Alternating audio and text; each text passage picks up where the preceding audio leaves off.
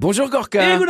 Aujourd'hui, une confidence de Thomas Combar, un styliste de chez nous. Styliste chez nous, bien connu, qui fait des choses extraordinaires et qui avait vécu une expérience pendant quelques années où il est parti travailler à Soho, en plein New York, pour présenter sa collection. Et là, il a fait une rencontre un peu étonnante. En 2006, j'étais parti vivre à New York. J'ai quitté Biarritz pour vivre à New York.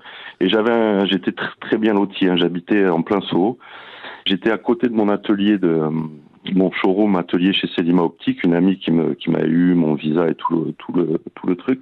J'avais donc ce, ce, ce fameux manteau rose de Matrix, que, qui est une, une pièce un peu iconique euh, de la collection que je fais depuis les années euh, 2004 à peu près, qui est un long manteau redingote qui descend jusqu'au mi-mollet. Et bon, moi j'aime la couleur, donc je les porte en celui-là, je l'ai porté en rose, en bleu ciel, en, en rouge, en vert. Enfin, je l'ai fait dans plein de couleurs et toujours assez fluo.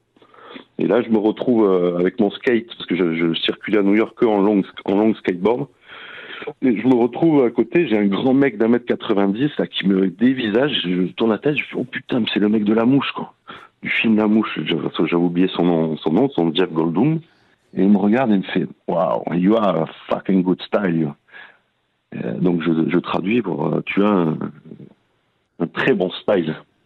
Et, je- et lui, il était en jogging un peu euh, dégueu. Il, il- il était en train de faire son, il, ter- il terminait son jogging. Et je lui fais YouTube, donc il explose de rire parce qu'il est habillé comme un sac en fait. Et, euh, et du coup, voilà, c'est la- l'anecdote. J'essaye de lui filer une carte, mais il était déjà parti.